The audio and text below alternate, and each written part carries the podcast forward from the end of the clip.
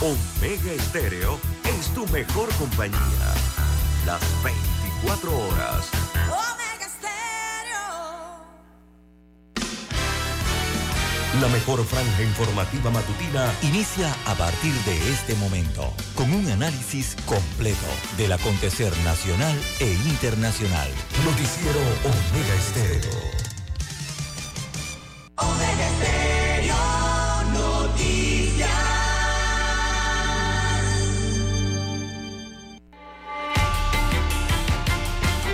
Continuación, los titulares, con los hechos que son noticias hoy.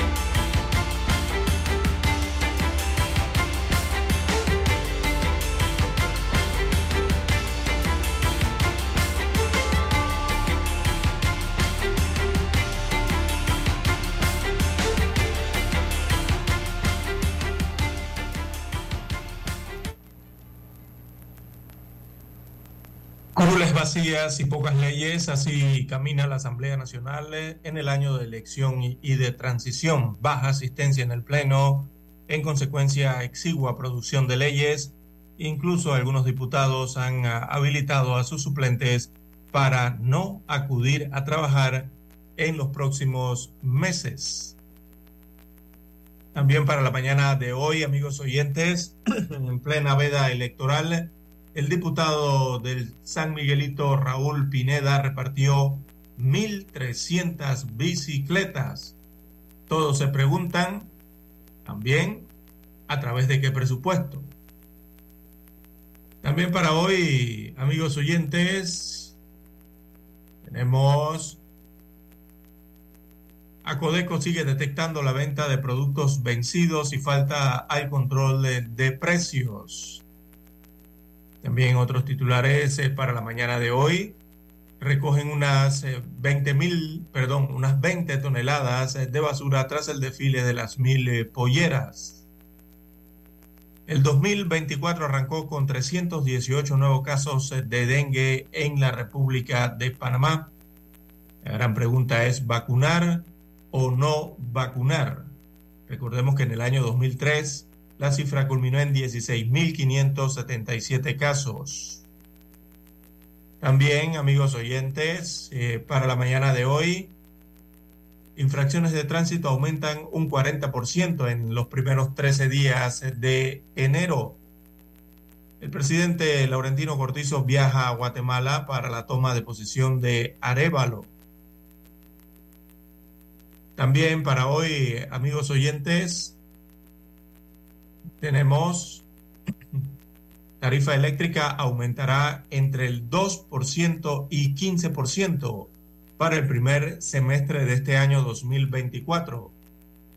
Eh, se ha dado el nuevo anuncio que estuvo eh, en bajo perfil durante algunas semanas, pero las instituciones han tenido que informar la nueva tarifa eléctrica, ya que las empresas distribuidoras publicaron por su parte varios avisos de ajuste. Es decir, la entidad ACEP se vio obligada a revelar lo que se había acordado con muy bajo perfil. En otros títulos eh, para la mañana de hoy, eh, amigos oyentes, tenemos Ulloa llama a jóvenes a votar eh, informados y no por quienes les digan. También eh, tenemos para hoy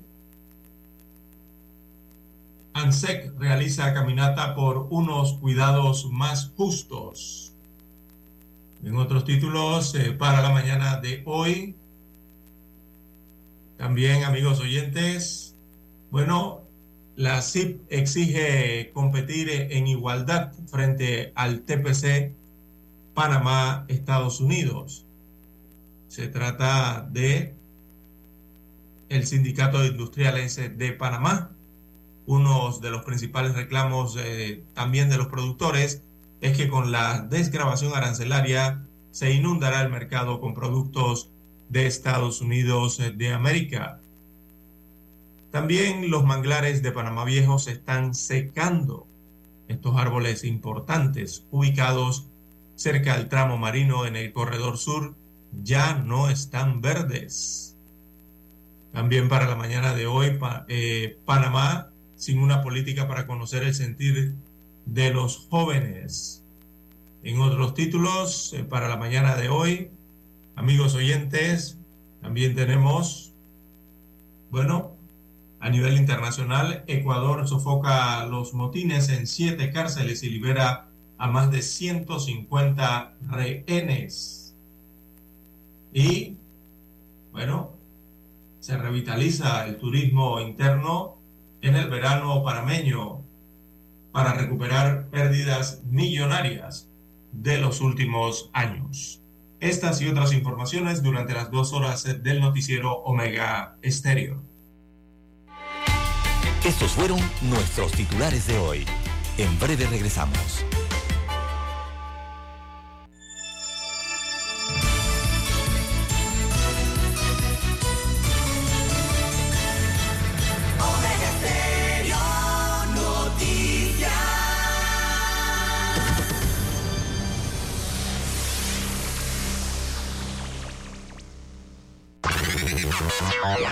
Desde el dominante Cerro Azul, Omega Estéreo cubre las provincias de Panamá, Colón, Darién, Panamá Oeste y las playas en los 107.3. Continúa desde el majestuoso Cerro Canajagua en los 107.5, cubriendo todas las provincias centrales hasta el imponente volcán Barú en los 107.3 para las provincias de Chiriquí, Bocas del Toro y Veraguas. Omega Estéreo para todo Panamá.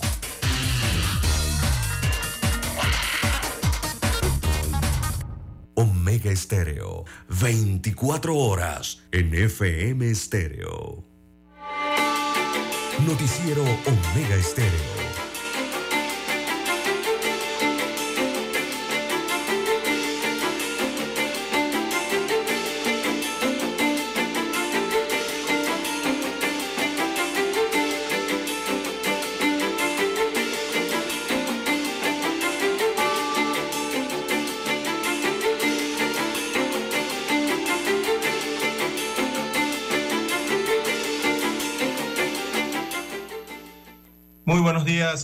Oyentes que nos escuchan a nivel nacional a través de todas las frecuencias eh, de Omega Estéreo Panamá. Sean todos bienvenidos a esta nueva emisión informativa para este lunes 15 de enero del año 2024.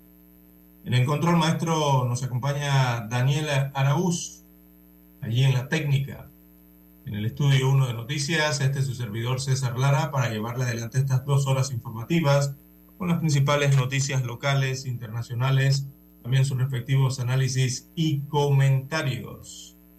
Esperando, primero que nada, agradeciendo a Dios eh, por darnos un día más de vida, regalarnos un día más de vida. Así que aprovecharlo, amigos oyentes.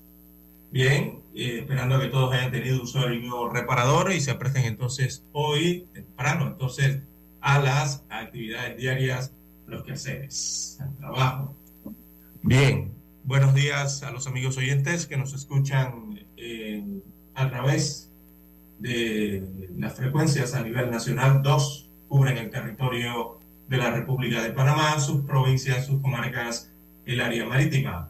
También los buenos días a los amigos oyentes que nos sintonizan a través de la plataforma Tuning Radio, los que ya están en omegaestereo.com, cobertura a nivel mundial, a través de la página web de la estación. También los buenos días a los amigos oyentes en el canal 856 de Tigo, televisión pagada por cable a nivel nacional. Omega Estéreo llega a su televisor. Eh, también los muy buenos días a los amigos oyentes que ya descargaron la aplicación de Omega Estéreo y nos escuchan a través de su dispositivo móvil de su celular.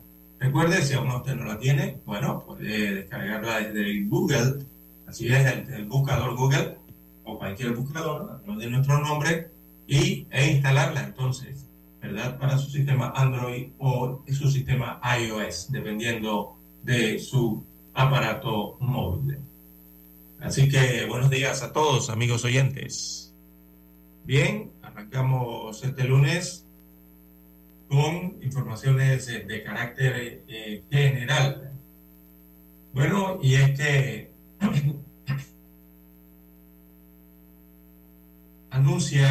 entonces un aumento del 40% en las infracciones de tránsito en todo el, en todo el país. Y esto durante eh, los años, perdón, los primeros días que han transcurrido del año 2024. Es lo que se reporta desde operaciones del tránsito de la Policía Nacional. Eh, 18.028 infracciones al reglamento de tránsito vehicular es lo que se ha registrado en lo que va de este año 2024. Este número representa un aumento del 40% en comparación con el mismo periodo del año anterior, que reportó 12.920 infracciones hasta enero. Así que las infracciones más comunes, veamos la tabla, incluyen el exceso de velocidad, 3.437, conductores que desatendieron señales de tránsito, 3.205 infracciones, eh, vehículos mal estacionados, 2.127, eh, otras 1.692 por desacato, 1.505 relacionadas con luces inadecuadas en el vehículo y 262 casos de embriaguez comprobada. Así que es la mayor, eh, la de las mayores que se cometen al reglamento de tránsito. En lo que va del año, también se reportan que siete personas han perdido la vida en accidentes de tráfico eh, destacando nuevamente, tal como ocurrió el año pasado, eh, los casos de atropello. Van tres atropellos eh, que han causado pérdidas de vida en las carreteras. Así que el llamado entonces es a los usuarios de las vías públicas, las avenidas, calles, carreteras, autopistas y corredores, ¿verdad? para utilizar adecuadamente, primero que nada, los peatones, los pasos peatonales, los puentes peatonales eh, y las aceras.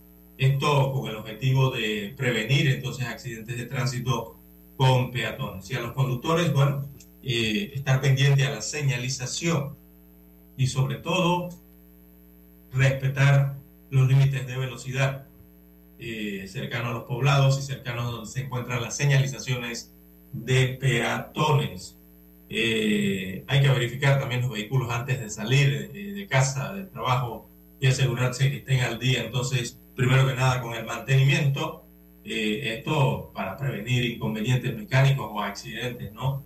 en la vía, porque eh, también se han dado, registrado varios accidentes, gracias a Dios, no fatales, debido a estas situaciones.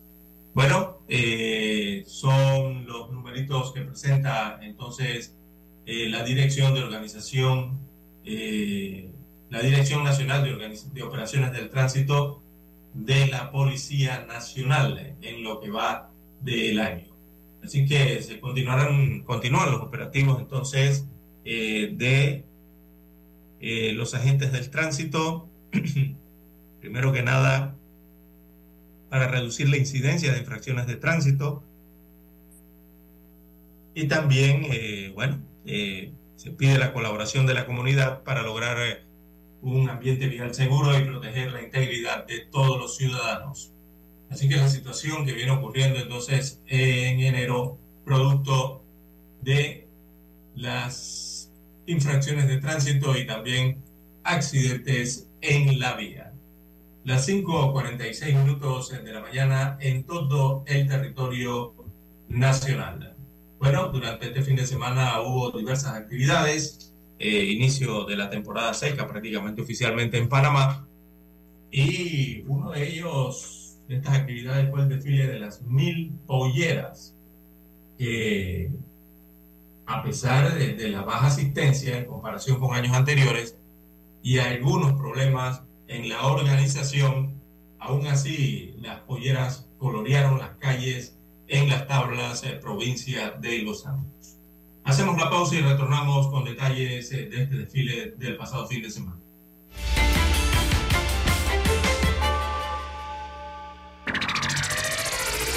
¿Quieres anunciarte en Omega Stereo pero no sabes cómo? Solo llámanos o escríbenos al 6675-0990 y buscaremos la mejor opción para tu marca, producto o empresa. Ya lo sabes, 6675-0990. No esperes más. En centrales telefónicas, la casa del teléfono es tu mejor opción. Te asesoramos y ofrecemos buena atención. Con años de experiencia, trabajando para ti. Ubicados en Via Brasil y vista hermosa. La casa del teléfono, líder en telecomunicaciones. La casa del teléfono, distribuidores de Panasonic. Ven a visitarnos. La casa del teléfono. 229-0465 lsdtcorp.com Distribuidor autorizado Panasonic. Desde el dominante Cerro Azul en los 107.3. 107.3. Continúa por el majestuoso Cerro Canajagua en los 107.5 para provincias centrales.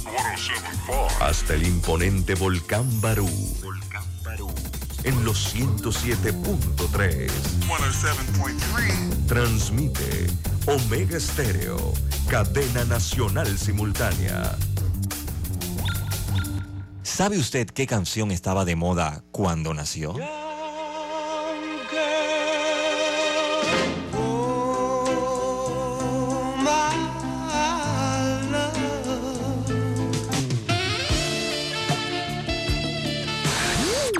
Cuando el hombre llegó a la luna, ¿cuál era el tema que estaba sonando en la radio?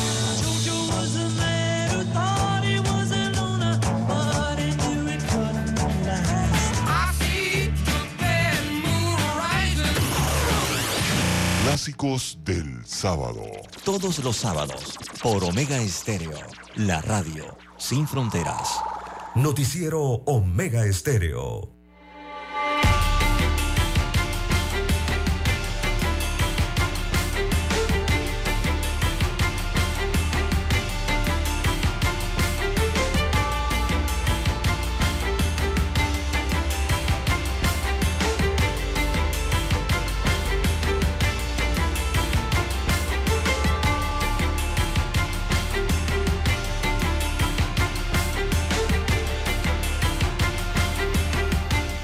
Bien, amigos oyentes, tenemos las 5.49 minutos de la mañana en todo el territorio nacional.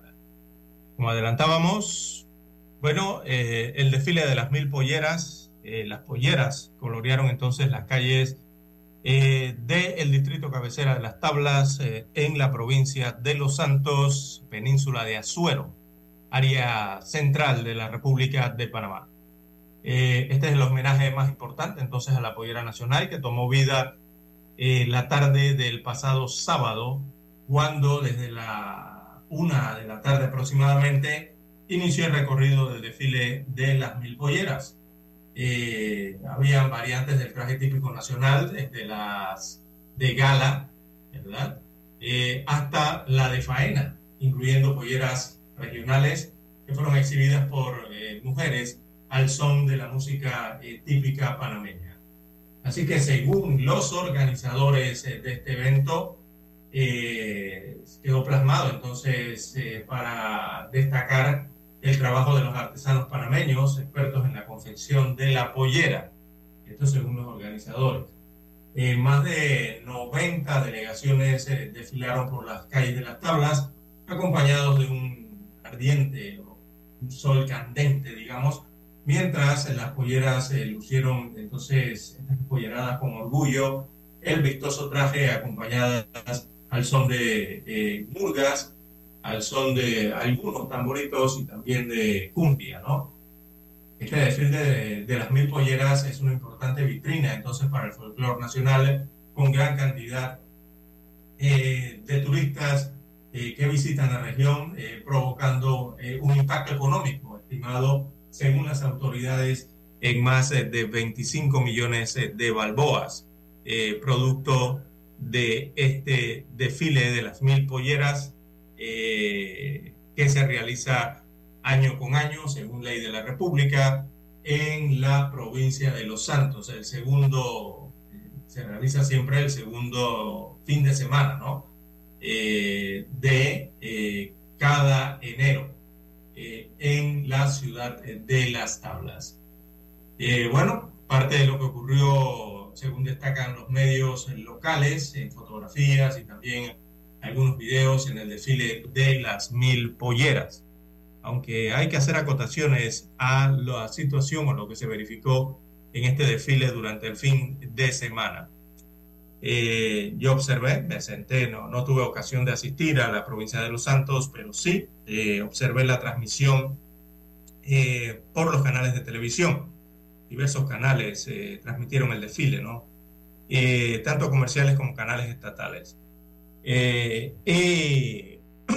lo que vi, hay que decir, es que este desfile de las mil polleras, la verdad es que este año mm, para mí no llenó las expectativas, como cada año. Y lo digo porque no se llenó.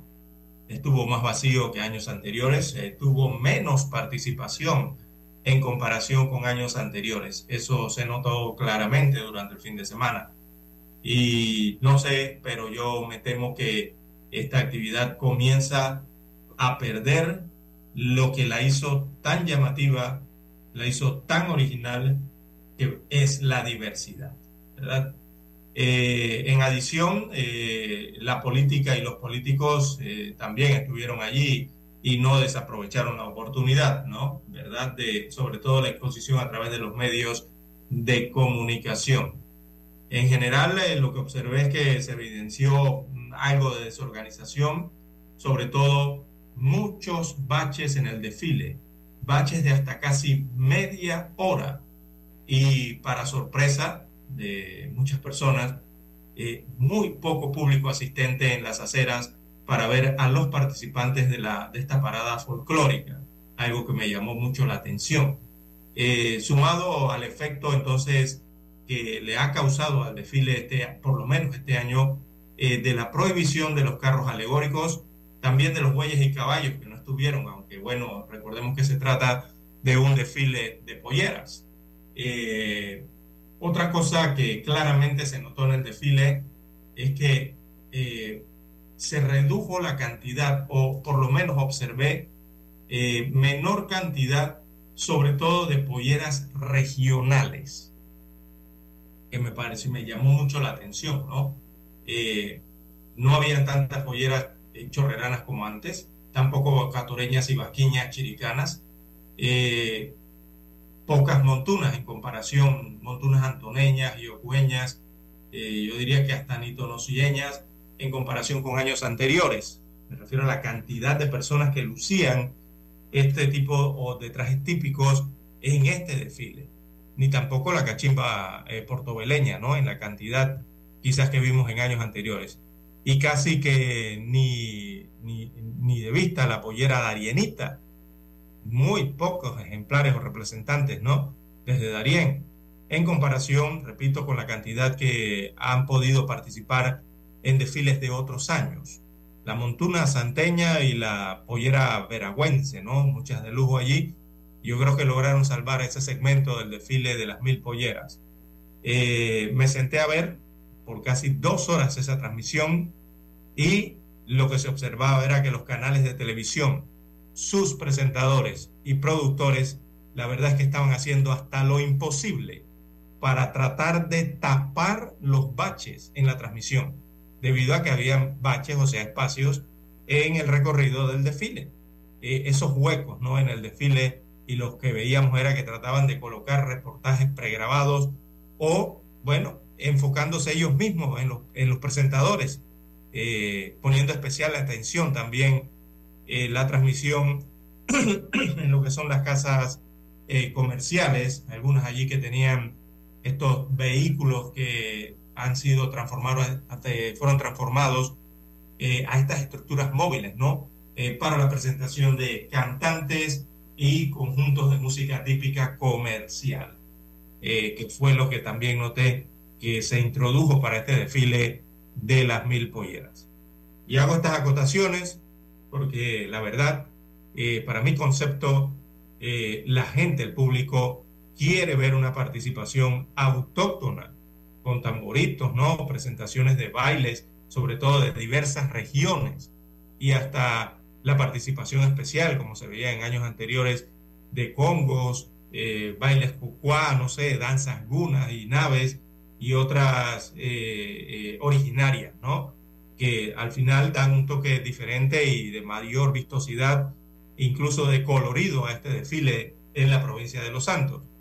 Porque si este desfile de las mil polleras, eh, como se está notando, se lo van a dar o, o, lo van a reservar, o veo que van hacia la exclusividad a la pollera de lujo, y a las camisillas y sombreros carísimos, bueno, pues eh, lo más seguro que vaya a pasar a futuro si esta tendencia continúa es que la gente va a dejar de participar.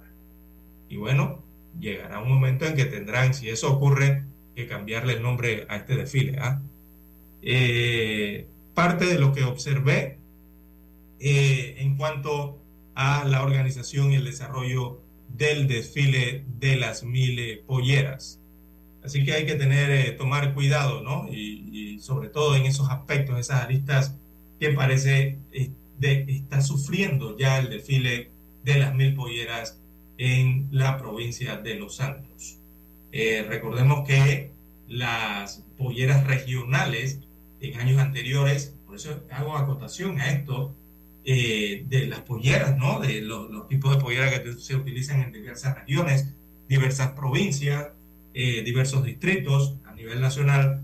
en sí, eh, en la agrupación es las que principalmente, mayormente, llenan este desfile en la provincia de Los Santos. Este año parece, pareció no ocurrir así, o por lo menos hubo menor cantidad o menor proporción, ¿no?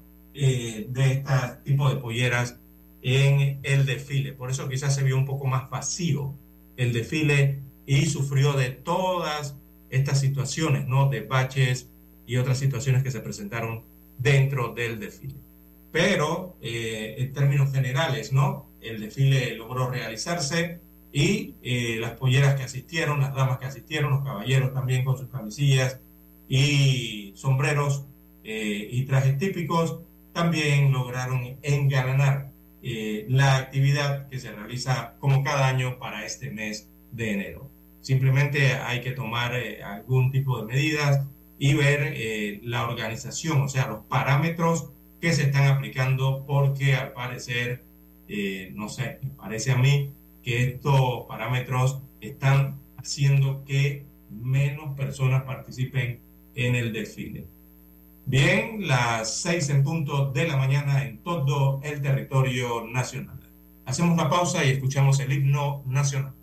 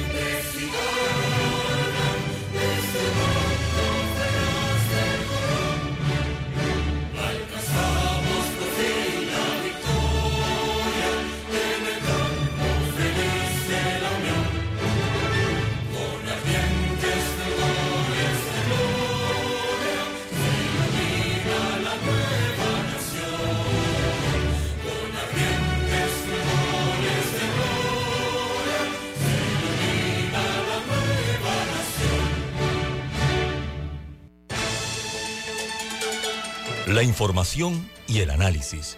En perspectiva. De lunes a viernes, de 7.30 a 8.30 de la mañana. Con Guillermo Antonio Adames, Rubén Darío Murgas y Camila Adames Arias. En perspectiva. Por los 107.3 de Omega Estéreo. Omega Estéreo. 24 horas en FM Estéreo. Noticiero Omega Estéreo.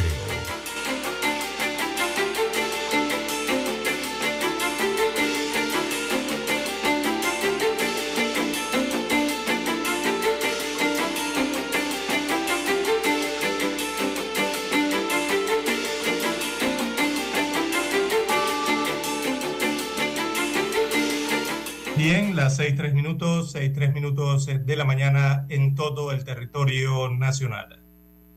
También eh, durante el fin de semana, otra de las actividades eh, que acaparó la atención y la, visita de los panameños es la Feria de las Flores y el Café de Boquete para este año 2024. Así que también eh, gran cantidad de visitantes recibió esta feria en la provincia de Chiriquí. También sumado a otras actividades que en Chiriquí se estaban realizando, había competencias ciclísticas y otro tipo de actividades, eh, aprovechando la temporada de sol eh, en esta provincia. Así que la Feria de las Flores, eh, sus organizadores calculan que más de, por lo menos hasta el fin de semana, más de 25 mil personas han visitado esta Feria de las Flores y el Café. es lo que estiman los organizadores que han visitado entonces este eh, eh, cultural allí y ferial en Boquete, en tan solo eh, dos días, de prácticamente tres días, ¿no? Desde su inauguración el pasado jueves. Así que aquí no cuentan la cifra quizás del día sábado por la noche o el domingo. Quiere decir que hay mayor cantidad de visitantes porque realmente el sábado y el domingo ayer esta feria estuvo de bote en bote largas filas para poder entrar a, este evento ferial y se observaban gran congestionamiento, ¿no? de gran cantidad de vehículos que se dirigían hacia la provincia de Chiriquí sobre todo hacia sus tierras altas. Así que, bueno, recordemos que en esta feria hay más de 300 artesanos y expositores de varios países eh, de América, de la región centroamericana también, y de Panamá, comerciantes, expositores, eh, artesanos allí, eh, que afirmaron el flujo de visitantes entonces este evento ferial ha estado muy bueno y ha permitido entonces la venta de sus servicios y también sus productos dentro de la feria. Así que también se espera que el número de visitantes siga aumentando en los próximos días. Recordemos que esta feria continúa esta semana eh, con diversas actividades eh, de entretenimiento folclórico y también eh, actividades artísticas que se desarrollan eh, en este evento ferial. Eh, los arreglos florales, bueno, lo más vistoso entonces dentro de la feria también se ofrecen, además de la gran cantidad de artesanías y atracciones, lo que son esos arreglos florales y los jardines, ¿no? también otros tipos de actividades para los más pequeños. Hay juegos mecánicos allí también y presentaciones culturales eh, durante horas nocturnas, ¿verdad? Eh, para los más adultos. Recordemos, esta feria en Boquete, provincia de Chiriquí, es hasta el próximo 21 de enero y son 11 días entonces que dura este, este evento, que recordemos emplea allí a más de 1.500 personas aproximadamente y se espera, eh, según las autoridades y los, generados, y los organizadores, que este evento ferial en Boquete, Chiriquí, genere más de 5 millones de dólares en transacciones eh, económicas.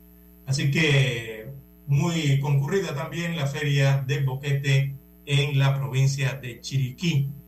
Eh, recordemos que durante el fin de semana, según las autoridades, eh, bien, o sea, se dio un flujo vehicular importante, principalmente hacia el interior del país. Hasta el día eh, de domingo, porque el desfile de las mil polleras era el día sábado. Así que hasta el día domingo se calculaba que circularon hasta el interior del país unos 65 mil vehículos eh, de Ciudad de Panamá, eh, transitaron hacia el interior del país a lo largo del fin de semana, ¿no? Y de ellos, alrededor de unos 43 mil de esos vehículos llegaron a los aforos en Agua Dulce. Y de allí, en la bifurcación, recordemos hacia eh, el occidente en Veraguas y Chiriquí y la otra más hacia el sur, ¿verdad? de eh, las provincias de Herrera y Los Santos. Eh, se calcula entonces que en Azuero se desplegaron alrededor de unos 27 mil vehículos, contaron hacia los marcadores, allí los contadores de aforo, hacia estas dos provincias de Herrera y Los Santos, evidentemente por el desarrollo del desfile de las mil polleras, así como otro resto de vehículos, de esos más de 65 mil, que estuvieron por el interior del país, eh, principalmente se dirigieron hacia eh, la provincia de Chiriquí, las provincias más occidentales del país, eh, también allí por el tema de los eventos feriales y otras actividades deportivas que se estaban realizando en esta provincia, la más occidental del país, así como otro resto de conductores que prefirieron el área de las playas eh, en la provincia de Coclé y también Panamá Oeste principalmente. Así que básicamente un promedio entonces eh, de la cantidad de vehículos y de panameños que hicieron el éxodo viajaron desde Ciudad Capital hacia el interior del país durante este fin de semana. Más de 65 mil vehículos estaban en el interior del país eh, durante este fin de semana lo que es muy bueno, eh, primero que nada, para las familias, ¿verdad? En la parte que tiene que ver con el entretenimiento, ¿verdad? De la familia, eh, las visitas familiares también, ¿verdad? La unión familiar, muchas personas viajan al interior a reencontrarse con sus familiares. Y la otra parte que tiene que ver, amigos oyentes, con eh, el turismo. Esto significa que hay activación económica, entonces, para el interior del país estos movimientos o estos flujos de personas que se dan desde la ciudad de Panamá hacia el interior del país en vehículos, aún no tendría que buscar la cifra que tiene que ver con la movilización en transporte público desde la Terminal Nacional de Transporte, que debe también estar por una cifra importante, ¿no? Pero todo esto contribuye a lo que son la recuperación eh, económica y sobre todo la recuperación del turismo ahora durante el verano. Eh, es la acción esta importante entonces que se puede hacer al inicio de la temporada eh, de verano eh, y es importante también actuar de forma rápida ¿no? por parte de las autoridades porque recordemos que así como llega la temporada de verano así también se va. Y esta temporada la verdad es que es crucial para este sector de la economía panameña. Estamos hablando del turismo ya que durante los últimos años lleva de arrastre pérdidas millonarias, recordemos, ocasionadas por la pandemia eh, de la COVID-19 y también los cierres de vía eh, que se realizaron, acordémonos de, recordemos, esos de, del año 2022, julio del 2022, si mal no recuerdo, afectaron mucho a la economía y también la paralización que se realizó a finales del año pasado, del año 2023. Así que, bueno, esto es, son, es importante entonces eh, para el país, también para las poblaciones. Eh, en el interior, recordemos del turismo interno que también se realiza en el país. Así que, momento entonces de hacer inversiones eh, internas, ¿verdad?, de las provincias, los pobladores en turismo y también la inversión que se deben hacer en campañas y mercadeo y empuje por parte de las autoridades eh, panameñas, refiero al Ministerio de Turismo, ¿no? A TP y también otros como el Ministerio de Cultura, y también lo que tienen que imprimir en estas inversiones eh, los precisamente inversionistas de carácter privado. Así que todo es un haz de esfuerzos eh, para ver mejores resultados. Así que esperemos que haya estrategias audaces y efectivas de empresarios durante este año, al igual del gobierno eh, central. Bien, las 6.12, 6.12 minutos de la mañana en todo el territorio nacional. en más informaciones eh, para la mañana de hoy, eh, precisamente en la provincia de Chiriquí, hay que anunciarles que para el día de hoy eh, tendrán algún tipo de inconvenientes, lo más probable con el agua potable, también en la provincia de Panamá Oeste, según anuncia el IDAN. Y es que desde las 8 de la mañana y hasta las 4 de la tarde del día de hoy, la planta potabilizadora ubicada en la ciudad de David, en la provincia de Chiriquí, operará a un 50% de su capacidad. Van a hacer algunos trabajos de limpieza y represado allá en el río Majagua, en Chiriquí. Así que, según se informa eh, desde el IDAN, estos trabajos eh, van a afectar entonces el suministro regular en los puntos más altos y más alejados de la red en la provincia de Chiriquí, sobre todo en la ciudad de David, eh, ubicados por ejemplo en David, David Este, Las Lomas, también pudiese verse afectado parte de San Carlos y las urbanizaciones Acualina y Villa Patricia. Esto queda en San Pablo Viejo, allá en Chiriquí. También los algarrobos podrían verse afectados entonces por este, esta baja presión que se generaría producto de estos trabajos que se van a realizar allá en la planta potabilizadora en la provincia perdón, de Chiriquí, eh, o quizás tengan falta de agua potable. Esto estará ocurriendo entonces en David para el día de hoy. También hay que informar antes de ir a, a la pausa que hoy, lunes y también mañana martes 16 de enero, en Panamá Oeste, específicamente en el distrito de Chame, eh, a los residentes en este distrito. Bueno, de 8 de la mañana a 4 de la tarde, la planta potabilizadora de Chame también va a operar a un 50%. Le van a realizar trabajos de mantenimiento y limpieza en el canal de entrada este que lleva a, a la toma de agua cruda, debido a que los equipos de bombeo están acumulando eh, mucha arena, según eh, señala el IDAN desde Panamá Oeste. O sea, están presentando fallas en la succión de la toma de agua en la planta potabilizadora de Chame. Por ello van a realizar mantenimiento y limpieza. Así que los clientes en Chame el día de hoy lunes y también mañana martes, eh, Chame y alrededores estará presentando entonces baja presión o falta de suministro de agua en algunos sectores, en algunas casas, principalmente en los puntos altos. Así que se recomienda a los usuarios en este punto de la provincia de Panamá Oeste eh, tomar las medidas necesarias para el abastecimiento, para que las actividades eh, no se vean interrumpidas a este inicio de semana en este pujante distrito de Chávez. Según señalan las autoridades, eh, posterior al mantenimiento, progresivamente se recuperará el bombeo al 100% que pueda dar esta planta potabilizadora en Chávez. Bien, tenemos que ir a la pausa y retornamos.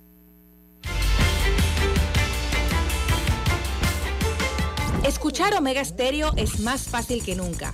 Solo busca la aplicación de Omega Stereo en Play Store o App Store y descárgala gratis. No te pierdas los mejores programas y tu música favorita. Descarga la app de Omega Stereo y disfruta las 24 horas donde estés. Noticiero Omega Estéreo. Desde los estudios de Omega Estéreo, establecemos contacto vía satélite con la voz de América. Desde Washington, presentamos el reportaje internacional.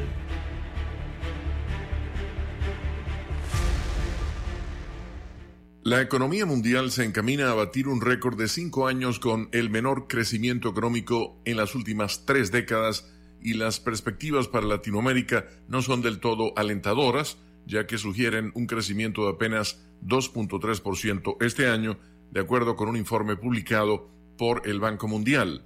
La agencia AP informa que aunque el crecimiento de la región es aún débil, el Producto Interno Bruto de Latinoamérica previsto para estos 12 meses está levemente por encima del 2.2% registrado en 2023 y se anticipa que en 2025 se recupere a un 2,5%.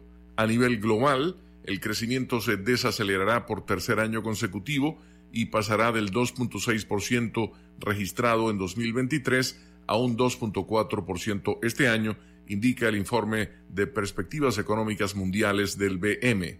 las perspectivas son reveladas en momentos en que el riesgo de una recesión mundial parece haber disminuido en gran parte debido a la fortaleza de la economía estadounidense. Sin embargo, las crecientes tensiones geopolíticas presentan amenazas para la economía global en el corto plazo. El crecimiento de Brasil y México superó en ambos casos las previsiones en 2023. En cambio, Argentina, que tuvo un crecimiento de menos 2,5% en 2023, podría expandir su actividad al 2.7% este año, al igual que Haití, que pasaría del menos 2,5% al 1.3%, y Chile, de cuatro décimas porcentuales menos al 1.8%. Entre los países de América Latina, República Dominicana registrará el mayor desempeño del PIB en 2024, un 5.1%, seguido por Panamá con un 4.6%, Costa Rica, por otro lado, tendrá un crecimiento del 3.9%, Paraguay del 3.8%, Guatemala del 3,5%, Uruguay, Honduras y Nicaragua del 3.2%, Perú del 2,5% y Colombia del 1.8%, de acuerdo con las previsiones del Banco Mundial. Ecuador se ubica en el nivel más bajo de dichos pronósticos, con un crecimiento económico estimado en siete décimas porcentuales. Escucharon vía satélite desde Washington el reportaje internacional. Omega Estéreo, cadena nacional. Desde el dominante Cerro Azul, Omega Estéreo cubre las provincias de Panamá, Colón, Darién, Panamá Oeste y las playas en los 107.3. Continúa desde el majestuoso Cerro Canajagua en los 107.5, cubriendo todas las provincias centrales hasta el imponente volcán Barú en los 107.3 para las provincias de Chiriquí, Bocas del Toro y Veraguas. Omega Estéreo para todo Panamá.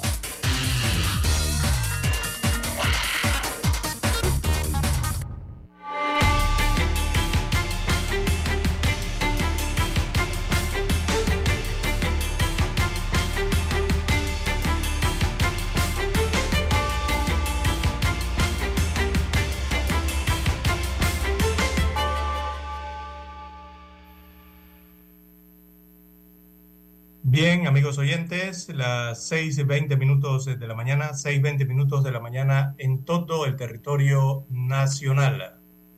En más informaciones eh, para la mañana de hoy, amigos oyentes, bueno, tenemos que eh, Panamá resultó sorprendida prácticamente eh, con un aumento a la tarifa de energía eléctrica en el país. Así es. Eh, la tarifa eléctrica aumentará entre el 2% y un 15% para el primer semestre de este año 2024, en un anuncio prácticamente forzado que tuvo que hacer la autoridad de los servicios públicos de Panamá, que desde varias semanas tenía bajo perfil esta alza. Y es muy curioso, ¿no? Porque, amigos oyentes, eh, las eh, alzas o disminuciones en la tarifa eléctrica, bueno, hay que hablar de alza porque aquí nunca hay disminución en la, en la tarifa eléctrica, siempre se realiza una consulta ciudadana. Y la verdad es que, por lo menos yo, no sé ustedes, amigos oyentes, si ustedes han escuchado esta consulta ciudadana o los han llamado para esta consulta ciudadana para autorizar eh, un aumento de la tarifa eléctrica. Pero bueno, veamos la información en detalle.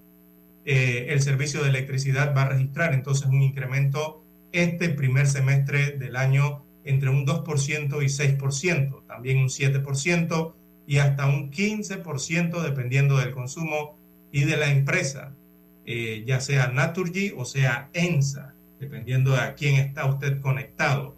Así que hay varios segmentos que estarían sufriendo aumentos, eh, de los clientes me refiero.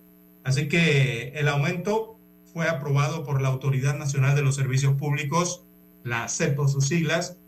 Este aumento fue aprobado el pasado 28 de diciembre del año 2023. Fíjese la fecha. Eh, con el cual entonces este esta firma, entraron entonces en vigencia estos, este aumento de la tarifa a partir del primero de enero del año 2024, hace algunos días atrás.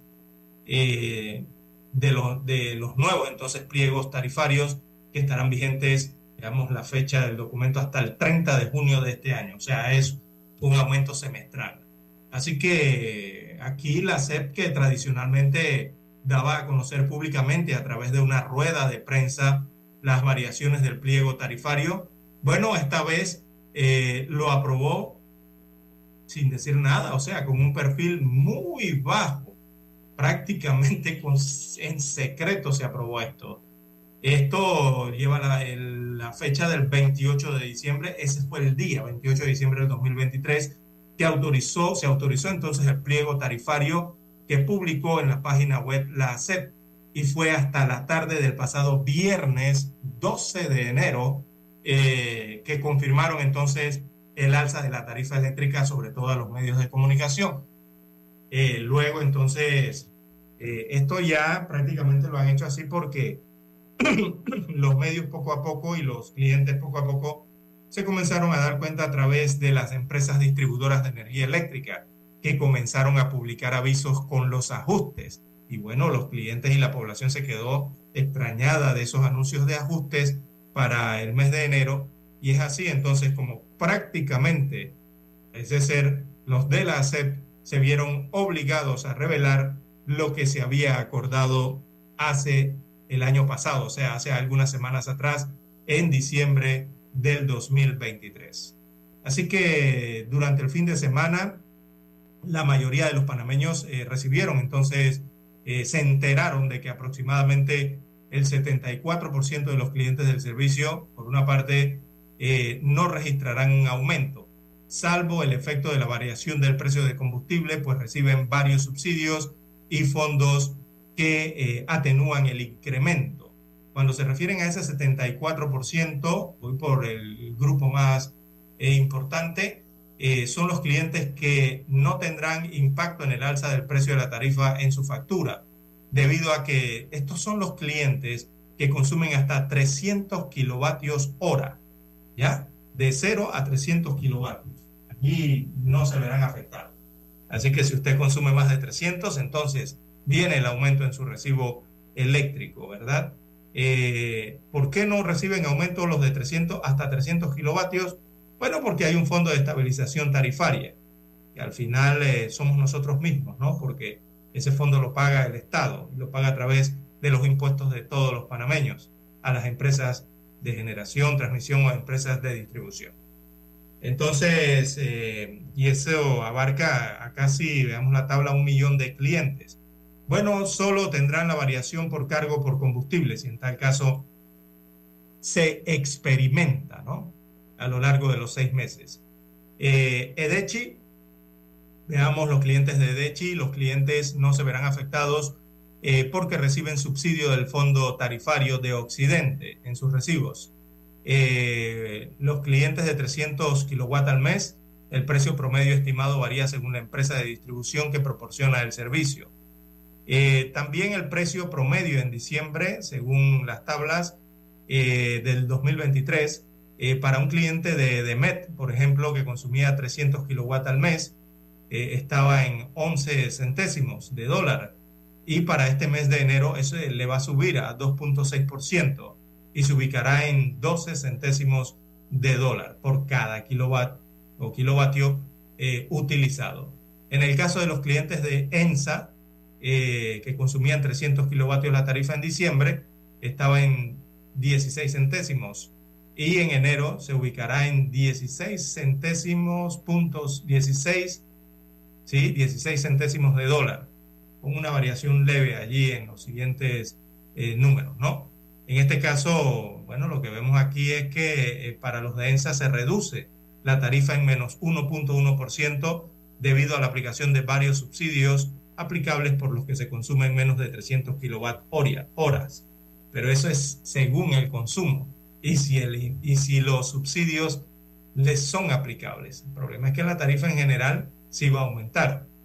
En lo que respecta a Edechi, eh, al occidente del país, si un usuario mantiene el consumo de al menos 300 kilowatts, la tarifa no varía y se mantiene en 0.09 centésimos de dólar, que estaba, eh, esta es la misma en que estaba en diciembre del año pasado, salvo la variación, ¿no? Por el tema de la tabla del combustible o el precio del combustible que se le pueda aplicar.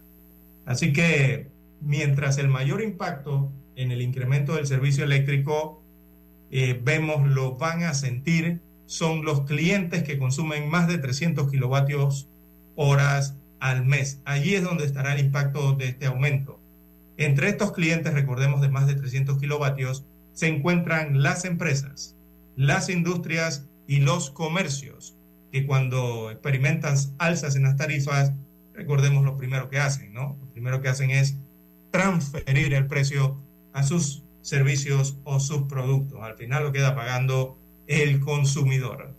Bueno, eh, la SEP eh, señala que, por ejemplo, un usuario de un hogar que consuma 400 kilowatt al mes, o sea, ya son estos que consumen más de 300, eh, por ejemplo, con la medida de 400, el precio promedio estimado varía en EDEMET en 2.3% de alza, al pasar a 14 centésimos, casi 15 centésimos, la tarifa en comparación como estaba en diciembre, ¿no? Eh, así que de 14 va a pagar aquí, pasar a 15 centésimos este mes para los de, eh, de Chique, eh, de Met, perdón, que consuman más de 300 o 400 kilovatios. Para los clientes de ENSA que consuman más de 400 kilovatios, el aumento, según esta tabla de la SEP, es de 15.7% al pasar de 19 centésimos de dólar a 22 centésimos de dólar.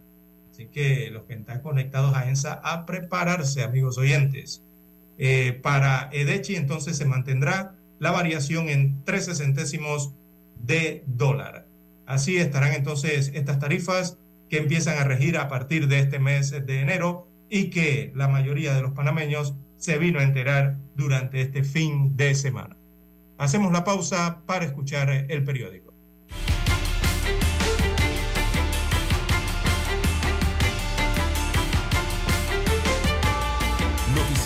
Omega Estéreo. Todos los miércoles damos un vistazo al pasado. Artistas que nacieron, que fallecieron, canciones, álbumes, películas que estaban de número uno en diferentes listados alrededor del mundo. Datos históricos y curiosos. Todos los miércoles, un día como hoy de 9.30 a 12 del mediodía por los 107.3 de Omega Estéreo. Omega Estéreo, cadena nacional.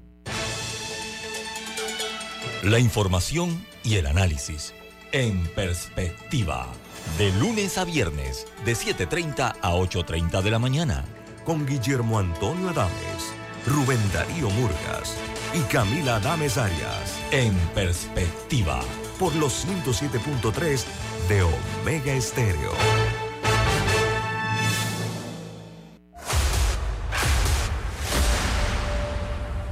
Desde los estudios de Omega Estéreo, establecemos contacto vía satélite con la voz de América. Desde Washington, presentamos el reportaje internacional.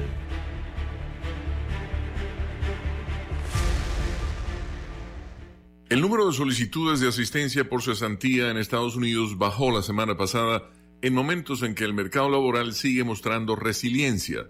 Los pedidos bajaron a 202 mil la semana concluida el 30 de diciembre, un descenso de 18 mil con respecto a la semana anterior, informó el Departamento de Trabajo. El promedio de cuatro semanas, que elimina cierta volatilidad, disminuyó en 4.750 para un total de 207.750. En suma, 1.860.000 personas recibieron ayuda por desempleo en la semana concluida el 23 de diciembre, un descenso de 31.000 con respecto a la semana previa y la menor cifra en dos meses. Estos pedidos reflejan la cifra de despidos y se ha mantenido inusualmente baja aún en medio de aumentos de las tasas de interés. Por otro lado, la inflación se ha atenuado considerablemente, pero sigue estando por encima de la meta del Banco Central estadounidense, que es del 2%. La institución ha dejado intactas las tasas en sus últimas tres reuniones y ha dado indicios de que podría reducirlas tres veces en estos próximos 12 meses. El desempleo ha estado por debajo del 4% durante 22 meses consecutivos, el lapso más largo desde la década de 1960. La cantidad de plazas abiertas ha disminuido, pero sigue a niveles históricamente altos. El gobierno reportó que las empresas publicaron 8.800.000 plazas disponibles en noviembre, una leve disminución con respecto a octubre y la cifra más baja desde marzo de 2021. Sin embargo, la demanda por mano de obra sigue alta según patrones históricos. La combinación de menos inflación y bajo desempleo parece indicar que la Reserva Federal ha logrado lo que llama un aterrizaje suave, es decir, aumentar las tasas de interés lo suficiente para inhibir la inflación, pero sin causar una recesión. Escucharon vía satélite desde Washington el reportaje internacional. Noticiero Omega Estéreo. Las noticias impresas en tinta sobre papel. Con ustedes. Escuchando el periódico. Los titulares de las primeras planas de los diarios estándares de circulación en Panamá.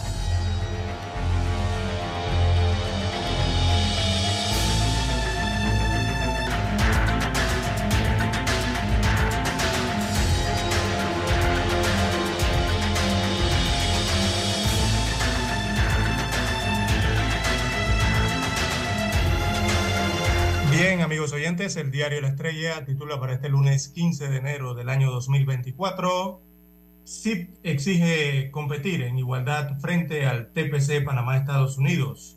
Se refieren entonces al Sindicato de Industriales de Panamá.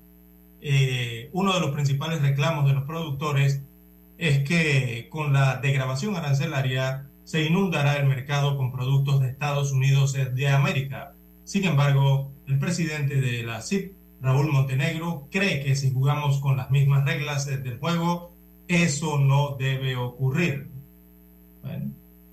la situación son los subsidios que entrega cada gobierno, tanto el gobierno norteamericano a sus productores como el gobierno panameño a los suyos. Bien, eh, en más títulos para la mañana de hoy del diario La Estrella de Panamá, los manglares de Panamá Viejo se están secando. Eh, se observa una fotografía que evidencia esta situación en el litoral eh, pacífico, así que los árboles de mangle ubicados cerca al tramo marino del corredor sur en Ciudad de Panamá ya no están verdes, han adquirido una coloración ocre. Esto se asocia al cambio climático que incide en la severidad del fenómeno del niño caracterizado por la disminución de lluvias y también el aumento de las temperaturas marinas, destaca hoy la estrella de Panamá. También Federico X llega al trono danés con un mensaje unificador. Eh, bueno, Federico X viene siendo el nuevo rey, quien llega al trono tras la abdicación de su madre Margarita II en el mes de diciembre. Eh, aquí le miden la popularidad y dice que tiene un 80% de popularidad allá en Dinamarca, en tierras europeas. También para hoy, a nivel local, masivo hallazgo arqueológico, eh, obreros de una construcción, eh, bueno, a nivel internacional, en Brasil, porque obreros de una empresa constructora en Brasil se toparon con huesos humanos y fragmentos de objetos de cerámica de antiguos pueblos eh, que dejaron miles de artefactos hace unos 9.000 años. Un tesoro que podría reescribir la historia de los asentamientos humanos en ese país, allí en Brasil, en tierras sudamericanas, en donde se ha dado este masivo hallazgo arqueológico. Ahora sí, de regreso a las locales, Panamá sigue una política para conocer el sentir de los jóvenes. Así que el más reciente esfuerzo que intenta adaptar las necesidades de esta población a la vida nacional se encuentra a la espera de segundo debate en la Asamblea Nacional en la República de Panamá. Eh, también para hoy, el diario La, la Estrella, perdón, veamos la plana 4, bueno, aparece fotografía de Billy Cobham y sus 50 años eh, de carrera en la música jazz. Hay un reportaje interesante ahí que desarrolla su carrera musical. La fotografía principal del diario La Estrella de Panamá para la portada de hoy. Bueno, eh, la titula Impiden juramentación. Eh, esto ocurrió en Guatemala, en Centroamérica. Así que manifestantes chocan con policías en las afueras del Congreso de Guatemala que trataban de impedir la investidura del presidente electo Bernardo Arevalo. El presidente de la República de Panamá, Laurentino Cortizo Cohen, se encontraba en el cambio de mando, asistió a esta eh, ceremonia. Bien, son los principales titulares que aparecen en portada del diario La Estrella de Panamá. Escuchar Omega Stereo es más fácil que nunca. Solo busca la aplicación de Omega Stereo en Play Store o App Store y descárgala gratis. No te pierdas los mejores programas y tu música favorita. Descarga la app de Omega Stereo y disfruta las 24 horas donde estés.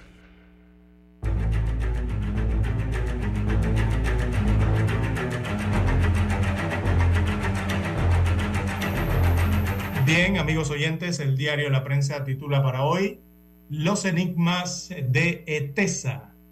¿Quiénes integran su planilla y cuánto ganan? Bueno, reportaje interesante que toma eh, importancia ahora con estos anuncios que han hecho y que han sorprendido, ¿no?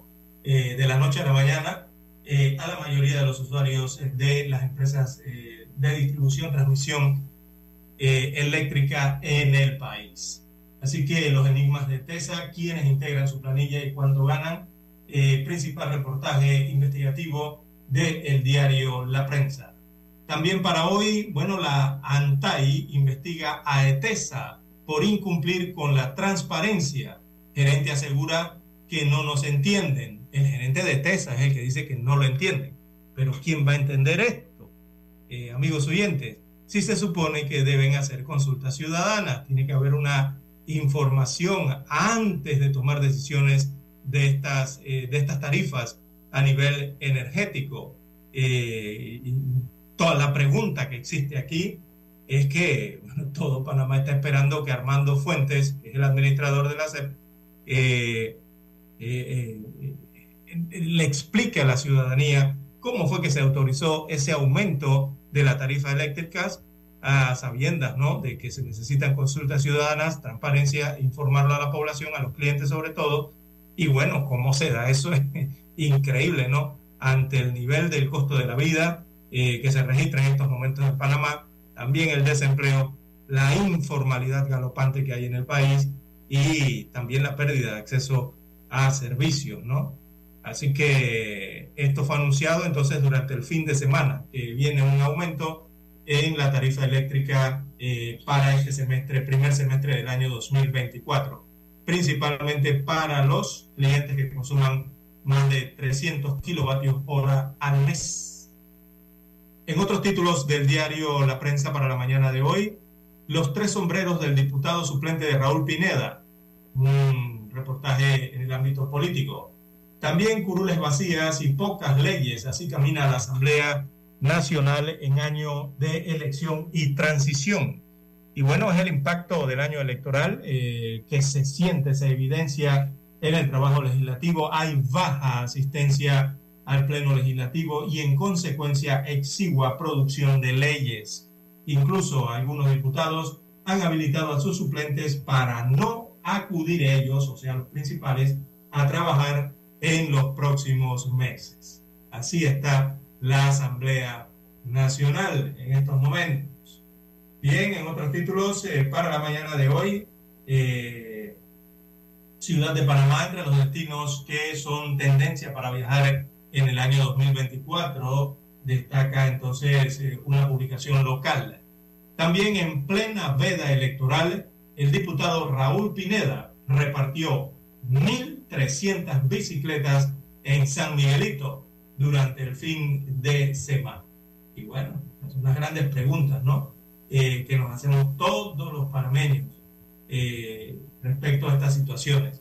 ¿No se supone que hay una veda electoral? ¿verdad? En el país. Eh, yo creo que aquí tendrá que haber un pronunciamiento serio y oportuno por parte del Tribunal Electoral, sobre todo para aclarar ciertas preguntas de los ciudadanos en el país y sobre todo de los ciudadanos electores. eh, ¿esto es legal? Es una de esas grandes preguntas. Y lo otro es, ¿de dónde sale el financiamiento para esta cantidad de bicicletas? Ya todos saben en Panamá cuánto gana un diputado a nivel mensual.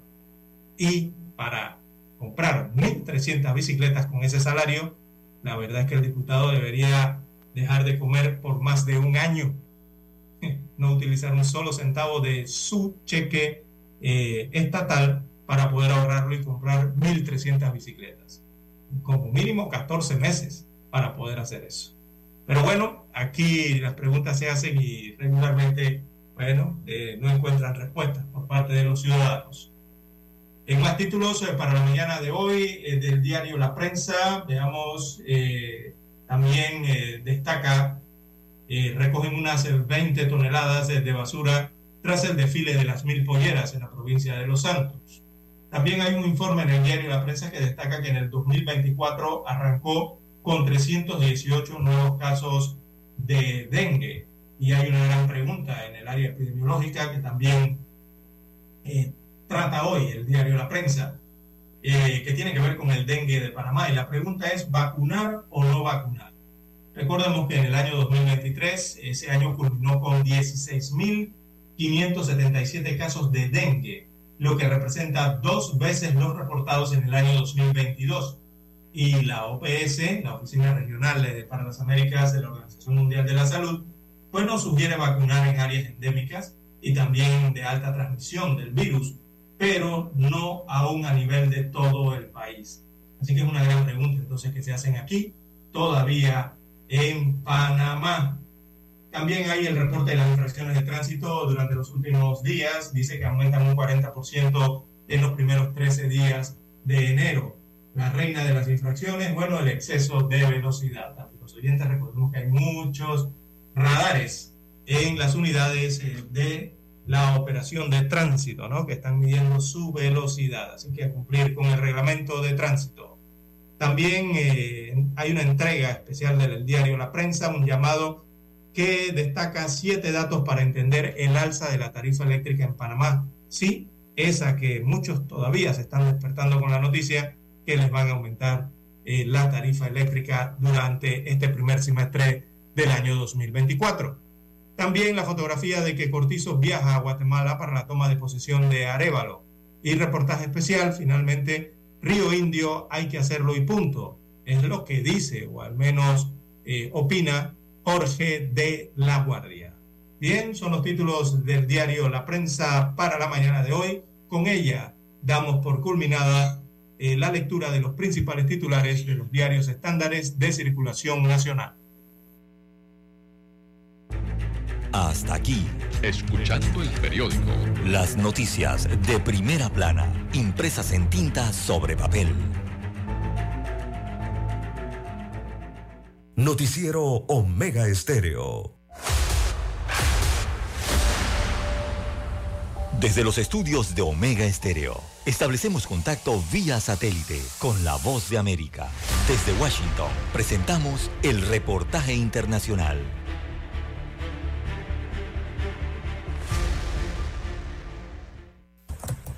Desde el 6 de enero de 2024, más de 700.000 salvadoreños residentes en el exterior pueden elegir por Internet al presidente de su país. Es una buena noticia para la diáspora salvadoreña, pero algunas organizaciones exponen su preocupación por la transparencia y la falta de observadores en el proceso. No existe observación electoral sobre el voto por Internet. Y esto implica que la ciudadanía ni tampoco los organismos internacionales conozcan el desarrollo de este sistema de votación. El Tribunal Supremo Electoral asegura que el proceso será transparente y auditado. Nos hemos esforzado al máximo para garantizar el ejercicio libre, igualitario, transparente, personal y secreto del voto de los salvadoreños fuera del territorio nacional. Tras los primeros días de votación se reportaron algunos errores en el sistema. Algunos ciudadanos han estado reportando problemas en la validación de su identidad del biométrico. Esto le ocurrió a Jaime Sea, un salvadoreño residente en California. No me tomó más de un minuto verificar todos mis datos, pero el Tribunal Supremo Electoral necesita hacer una verificación facial. Así que no pude emitir mi voto. El TSE reconoce impases en el proceso electrónico que se implementa por primera vez en el país, pero ha dado recomendaciones para evitar fallos en el reconocimiento facial y en la verificación de datos para poder emitir el sufragio. Claudia Saldaña, Voz de América, El Salvador. El gobierno del presidente Nicolás Maduro desplegó el año pasado un operativo para desarticular a bandas de delincuencia organizada dedicadas a diversas actividades delictivas entre ellos secuestros, extorsión y tráfico de drogas que operaban en al menos siete prisiones de Venezuela. Aunque se trata de intervenciones consideradas necesarias, activistas de derechos fundamentales cuestionan la opacidad con la que se llevaron a cabo, como expresa Humberto Prado, director del Observatorio Venezolano de Prisiones, una organización que desde el 2002 vela por el respeto de los derechos de las personas privadas de libertad en el país. Pero en ningún momento dan el número de fallecidos que hubo, por lo menos en Tocorón, por lo menos en la, en la Pica y en Vista Hermosa. Incluso le niegan lo que es la entrega de la persona fallecida al familiar. Además, Prado insiste en que es necesario que en las cárceles se implementen programas de reinserción social. Por lo menos nosotros tenemos una reincidencia, además del 67% en nuestro país de las personas que han pisado una cárcel. Eso quiere decir que la situación institucional de las cárceles no sirve y hasta que nosotros no, tengamos por lo menos una situación bien clara sobre un sistema penitenciario, lamentablemente no va a cambiar la situación actual. El ministro de Interior y Justicia, Remigio Ceballos, asegura en noviembre que tienen el control sobre el 100% de las cárceles del país, afirmación que también respaldó el presidente Maduro, que prometió seguir avanzando hasta consolidar un sistema penitenciario más humano. Según datos oficiales, 9.000 de las 54 4.000 personas privadas de libertad en el país estaban encarceladas en los centros intervenidos en 2023. Carolina Alcalde, Voz de América, Caracas. Escucharon vía satélite desde Washington el reportaje internacional. Noticiero Omega Estéreo. Es momento de adentrarnos al mar de la información. Este es el resultado de nuestra navegación por las noticias internacionales más importantes en este momento.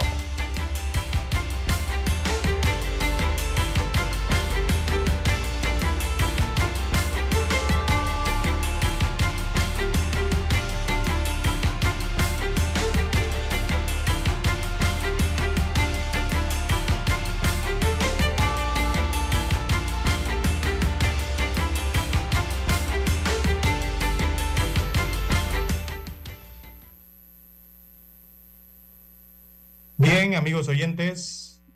Bueno, entramos al ámbito internacional, veamos eh, de relieve eh, qué hay en el mapa informativo a nivel mundial. Bueno, Corea del Norte anuncia que disparó un nuevo misil balístico hipersónico. Eh, Seúl lo está acusando, entonces acusa a Corea del Norte de provocación. estos misiles hipersónicos, recordemos, de alcance medio a, a largo, eh, son especialmente útiles para alcanzar, según las distancias en kilómetros que se observan en el mapa, y lo que el misil puede permitir, eh, esto sirve para alcanzar a Guam, por lo menos. Así que eh, Corea del Norte anunció que logró disparar un nuevo tipo de misil balístico con una ojiva hipersónica maniobrable en el más reciente avance en su desarrollo armamentístico para eh, esto para amenazar objetivos en Corea del Sur y de Estados Unidos eh, de América. Así que fue eh, su primer lanzamiento de un misil balístico hipersónico de alcance intermedio. Esos son los conocidos IRBM con combustible sólido, son los que llevan estos misiles. Y este misil fue detectado el domingo por el ejército surcoreano. Así que un breve comunicado de la agencia oficial de noticias KCNA indicó que el IRBM eh, estaba cargado con una ojiva hipersónica maniobrable, según destaca el comunicado. Así que el disparo de ese misil estaba destinado a verificar las capacidades eh, del vuelo, del misil en vuelo, y lo que es la parte de la fiabilidad del nuevo motor de combustible sólido eh, con que está desarrollado este misil. Así que aseguró que el disparo nunca afectó la seguridad de algún país vecino y no tenía nada que ver con la situación regional. Eh, sin embargo, recordemos que el disparo ocurre días después de que Corea eh, o, o, que el norte eh, realizara ejercicios de artillería con municiones reales y en medio de preocupaciones sobre el endurecimiento de la posición de Pyongyang. Bueno, esto mantiene preocupado entonces en Asia, sobre todo a Corea del Sur. En otros títulos, eh, para la mañana de hoy, bueno, recordemos que también hay un nuevo presidente electo en Taiwán, él se llama Lai Ching-te, Ching-te, así se llama, este nuevo presidente electo en Taiwán, y esta es una figura que, bueno, parece irritar mucho a la República Popular de China, este veterano político eh, y actual vicepresidente de 64 años, ¿no? Que prometió durante la campaña defender, entonces, él era vicepresidente, eh, prometió defender la identidad del territorio eh, del gigante asiático, esto por parte de China. Buenos días, don César. Y Buenos días. También en otros títulos para la mañana de hoy, bueno, con más de 10 horas de retraso, Bernardo Arevalo de León finalmente fue investido como presidente de Guatemala. Oiga, sí hubo problemas en ese paso de mando, ¿verdad? Durante el fin de semana eh, en Guatemala. Así que eso fue por demoras en el Congreso, realmente, ¿no? Eh, el presidente de Guatemala, de Guatemala, perdón, Bernardo Arevalo de León, finalmente fue investido en la madrugada de este lunes después de una maratónica jornada llena de incidentes y varios meses de incertidumbre en los cuales el Ministerio Público, o sea, la Fiscalía, intentó evitar a toda costa su llegada al poder. Así que la toma de posesión estaba programada para la tarde del domingo, pero se atrasó en más de 10 horas y varios jefes de Estado, entre ellos el rey de España Felipe VI, dejaron el país sin poder presenciar la ceremonia. Felipe VI partió de Guatemala eh, en la noche del domingo, tal y como tenía programado originalmente, al igual que el ministro español de Exteriores José Manuel Álvarez, eh, quien había llegado unas horas antes para acompañar la comitiva española. Fue el mismo caso también para el presidente de Chile, Gabriel Boric, quien abandonó la nación centroamericana por la tarde ya que tenía compromisos en su país en la mañana del lunes, como señaló a través de sus canales oficiales. Bueno, accidentada esta toma de posición, Arevalo de León, recordemos, un académico de 65 años de edad que simboliza la lucha contra la corrupción. Él fue investido como jefe de Estado al término de una jornada en la que estuvo en riesgo la cesión del poder debido a que el Congreso en Guatemala, el Congreso saliente en este caso, demoró de sobremanera algunos procedimientos legales de rutina. Así que, bueno, dicho retraso tenía como intención eh, para algunos un golpe de Estado, señalaban algunos diputados de la oposición allá en Guatemala, y tal como había advertido el mismo Arevalo de León, eh, recordemos eh, en septiembre del año pasado, cuando precisamente acusaba a la fiscal eh, a la Fiscalía precisamente y a la jefa del Ministerio eh, Público, o sea, de la Fiscalía, de nombre, esta jefa era Consuelo, es Consuelo Porras, de querer evitar su investidura o su presidencia.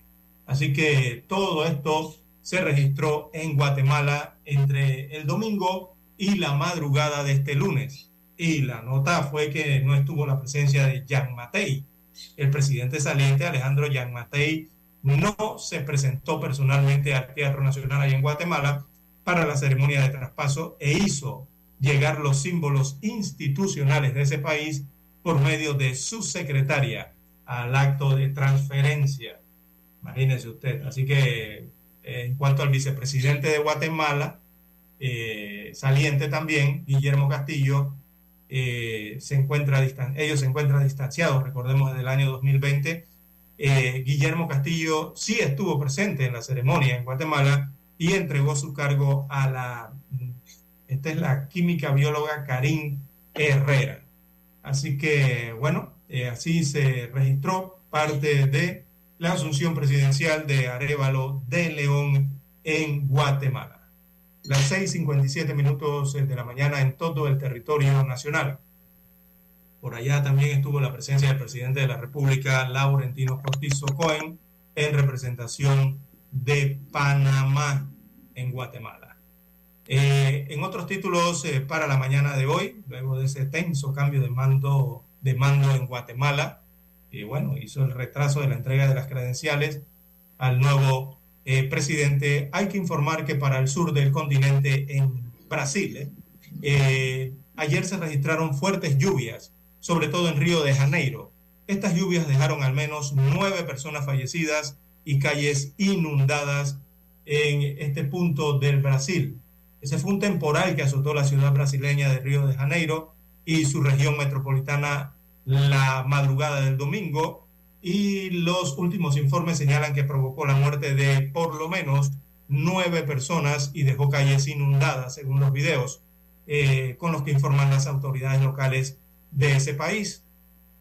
Así que el temporal obligó a cortar durante horas importantes vías de entradas eh, a la segunda mayor ciudad del país, como la Avenida Brasil, y cerrar algunas paradas del metro, también otras paradas del autobús, principalmente en la parte sombreada del mapa, que sería la zona norte de Río de Janeiro.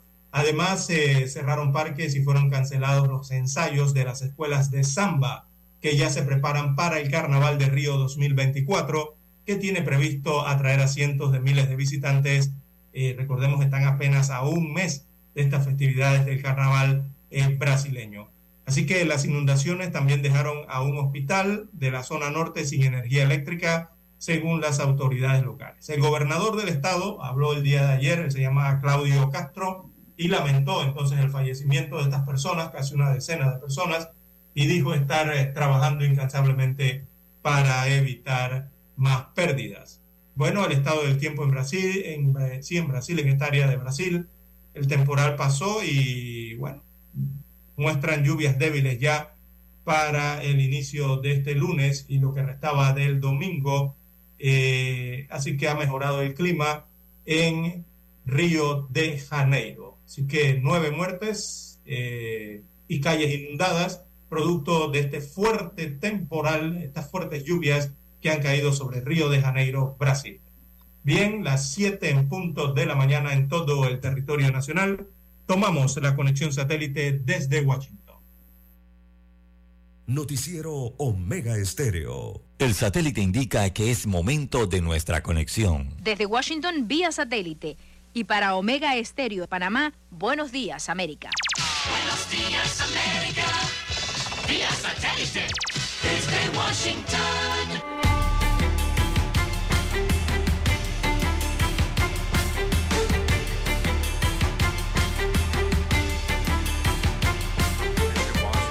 Les informa Henry Llanos.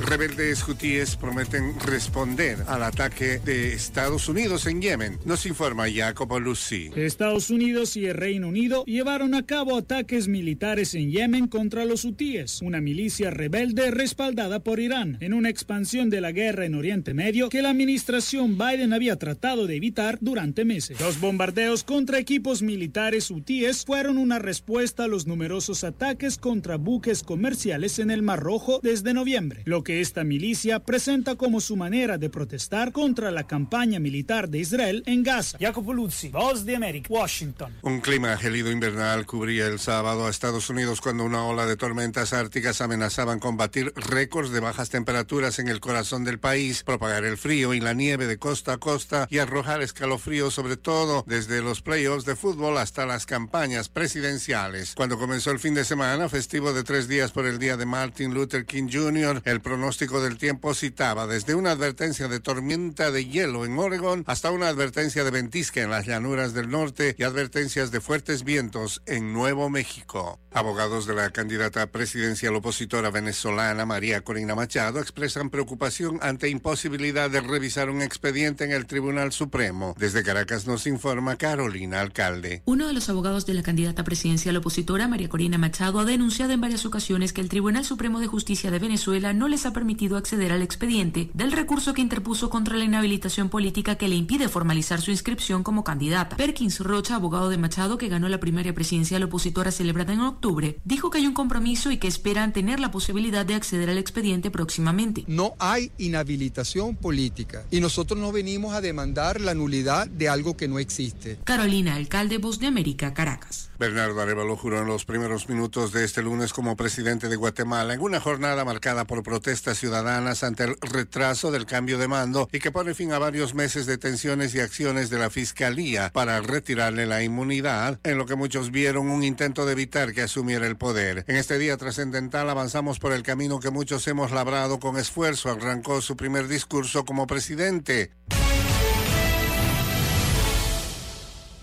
Ministros y altos funcionarios comparecieron en la televisión cubana para poner fecha y monto a los incrementos que ya habían sido mencionados en diciembre por las autoridades de la isla y habían provocado desasosiego.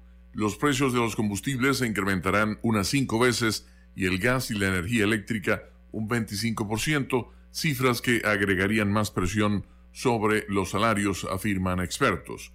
Según la agencia AP, las nuevas tarifas entrarán en vigor a partir de febrero para el combustible y un mes después para las de energía y gas licuado, informaron las autoridades. Funcionarios de transporte anunciaron que el precio de los boletos de autobuses interprovinciales y trenes aumentaría en un 180% a partir de marzo, mientras que el costo del transporte urbano e interurbano permanecerá sin cambio. 2023 culminó en la isla sin que se pudiera despegar de una crisis que comenzó con la pandemia y un radical aumento de las sanciones de Estados Unidos, presionando un cambio político según las autoridades. Ello, dicen los analistas, afectó más la calidad de vida de todos los cubanos, con desabastecimiento, largas colas, deterioro de servicios públicos, cortes de luz, sobre todo en julio y agosto, y el incremento de la migración. En diciembre, el primer ministro Manuel Marrero había informado ante el Parlamento sobre el plan de ajustes que se cernía para este año, pero sin mencionar cantidades o fechas de aplicación de las medidas. En esa sesión parlamentaria, funcionarios dieron cuenta de que en 2023 el Producto Interno de Cuba se contrajo de entre 1 y 2% y la inflación fue del 30% anual, sin que los salarios lograran recuperar su poder adquisitivo, sobre todo en el amplio sector estatal, tras los incrementos de precios de 2021 y 2022. El ministro de Finanzas y Precios, Vladimir Regueiro, informó que, por ejemplo, la gasolina premium, que es la que usa buena parte de los autos en la isla, pasará a costar de 30 a 156 pesos cubanos. Igual comportamiento tendrán los combustibles de diferentes tipos y el diésel. Al cambio oficial, el litro de gasolina costaría poco más de 6 dólares, pero por 120 pesos, que es la tasa que el propio Estado ofrece a los particulares cuando pagan con efectivo, será un dólar con 30 centavos. Desde Washington vía satélite y para Omega Estéreo de Panamá hemos presentado Buenos Días América.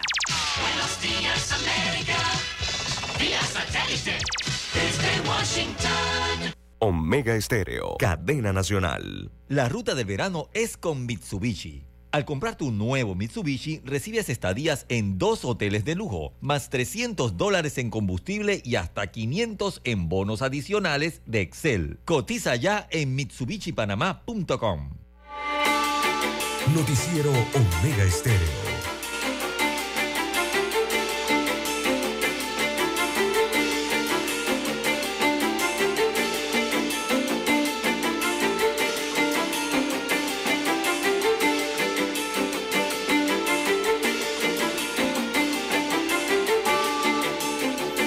Bien, amigos y amigas, están en sintonía de Omega Estéreo, cadena nacional, con más noticias en esta mañana del plano nacional. Tenemos que un llamado a los jóvenes a investigar a los candidatos por quienes piensan votar en las próximas elecciones y no hacerlo por quienes les digan sus abuelos, padres o tíos, hizo este domingo el arzobispo de Panamá, Monseñor José Domingo Ulloa, durante la misa dominical.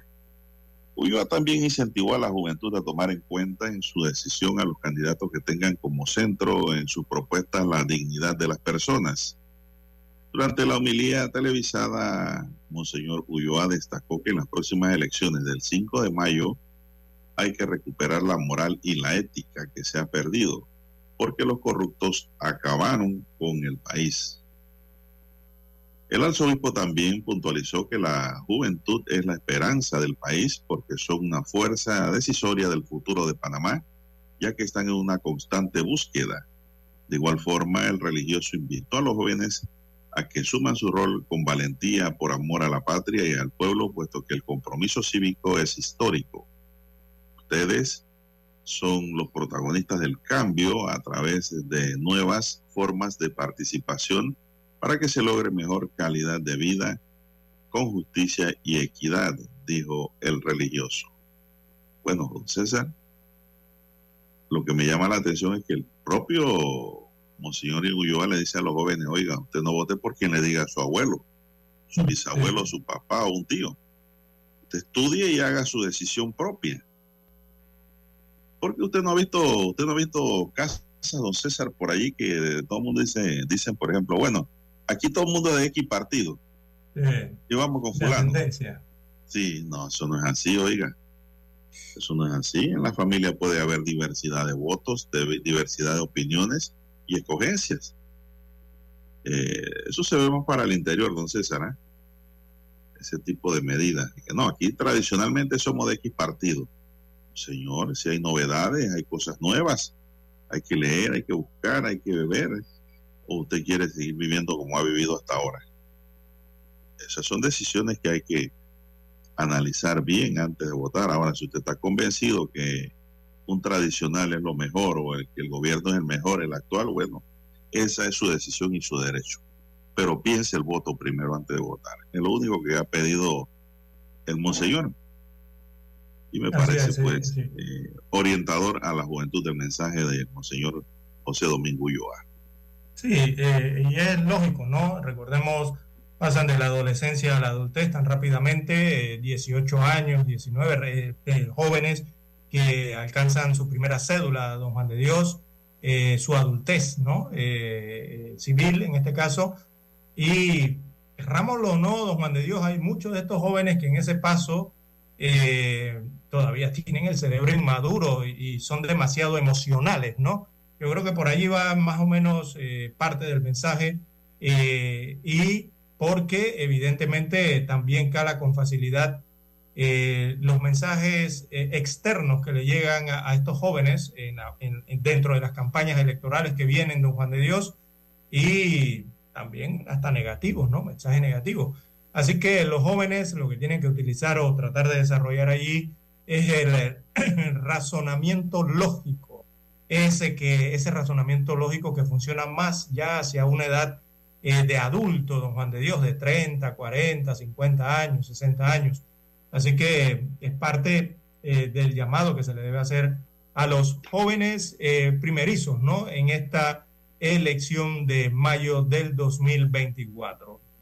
razonar su voto, tratar de desarrollar la conciencia y desarrollar, razonar el voto para estas elecciones generales, don Juan de Dios, y no caer, eh, no dejarse llevar tanto por el tema de esta propaganda eh, política que va a inundar el país, don Juan de Dios, a partir del 3 de febrero próximo.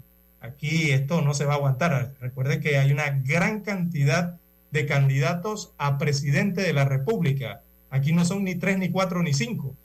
¿Cuántos son, don Juan de Dios? Ocho creo que son, ¿no? Nueve por ahí andan. Así que eh, habrá que saber valorar ¿no? Eh, las candidaturas eh, políticas y saber cuál es la que mejor encaja para el país y, cuál es la que más conviene, ¿no? dentro del razonamiento que van a tener que hacer estos jóvenes primerizos en la elección popular del próximo 5 de mayo. ¿Cómo no? así es, el voto joven es un voto útil, un voto que debe ser pensado, don César. Volátil también, volátil. Y, y usted sabe bien que, por ejemplo, toda esa juventud de sal de las redes, que es una aglomeración enorme de jóvenes que salieron a protestar contra el contrato minero, ¿cómo había el jovencito allí, don César, entre 18 y qué sé yo, 30 años, por decir un número entendido? Esto, toda esa juventud tiene que votar tienen que votar y, mejor es que no voten el voto. piensen bien el voto para lo que viene porque Exacto. y ese punto que usted aborda no es nada bueno. Y ese punto específicamente lo que usted está señalando, los Juan yo creo que es lo más importante. Recordemos que los, los muchos adolescentes en estos años pasados y los que ya han logrado la mayoría de edad ahora, a los 18 años, eh, en el 2024, mucho de ese grupo, don Juan de Dios, fueron los que salieron a las calles para ser escuchados desde el 20, 21, eh, perdón, desde el 21, 22 y el año pasado también, don Juan de Dios. Ahora muchos de esos eh, ya tienen la mayoría de edad y tienen la cédula, don Juan de Dios. Incluso hay votos, eh, creo que hay un sistema ahí del Tribunal Electoral para establecer ¿no? Eh, la cédula adelantada o votos adelantados para ellos. Pero entonces allí es, uno, es donde viene la gran pregunta, ¿no? Los adolescentes y ahora que ya son jóvenes con cédula salieron a las calles y estuvieron en las redes y tuvieron una marcada agenda para ser escuchados en este país. Entonces, ahora viene otra oportunidad de ser escuchado, don Juan de Dios. Y esta es la, oportunidad más importante que es la del voto en democracia. Y regularmente el voto en democracia es la forma más efectiva para que tengan en cuenta a las personas, porque los votos cuentan. Así que eh, es importante ese punto también que usted ha tocado, don Juan de Dios, en ese sentido. ¿no? Bien, 7, 14 minutos de la mañana en todo el territorio nacional. Pausa y retornamos. Noticiero Omega Estéreo. La información y el análisis en perspectiva. De lunes a viernes, de 7.30 a 8.30 de la mañana. Con Guillermo Antonio Adames, Rubén Darío Murgas y Camila Adames Arias. En perspectiva por los 107.3 de Omega Estéreo.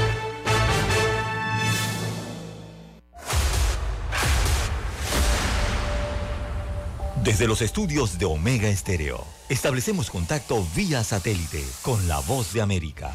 Desde Washington, presentamos el reportaje internacional.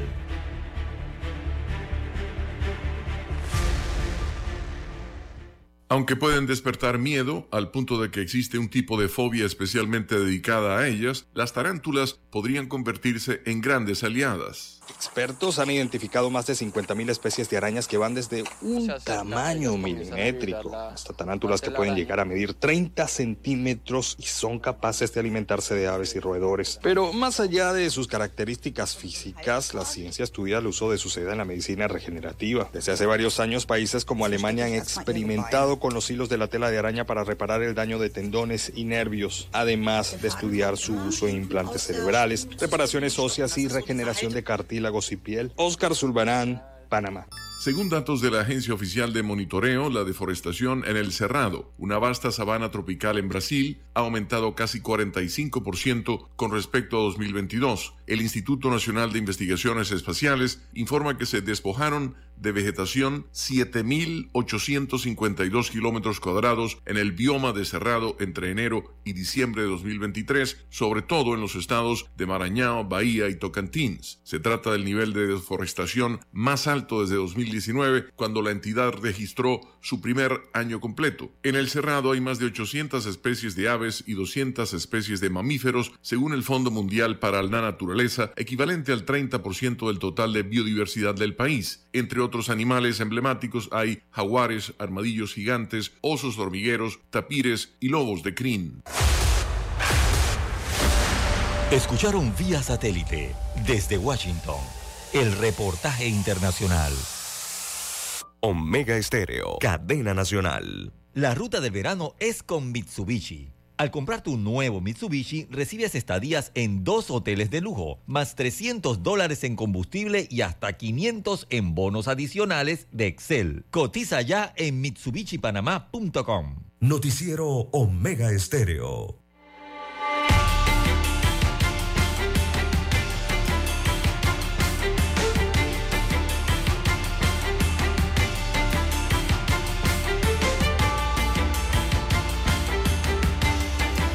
En un operativo de 24 horas, las fuerzas de seguridad han detenido a 185 personas durante la operación Apolo, destacando un golpe significativo contra diversas formas de la criminalidad. De las detenciones, 97 fueron por oficio relacionados con actividades ilícitas, es decir, gente buscada, 61 por falta administrativa, 17 en flagrancia, 8 vinculadas al microtráfico y 2 por narcotráfico.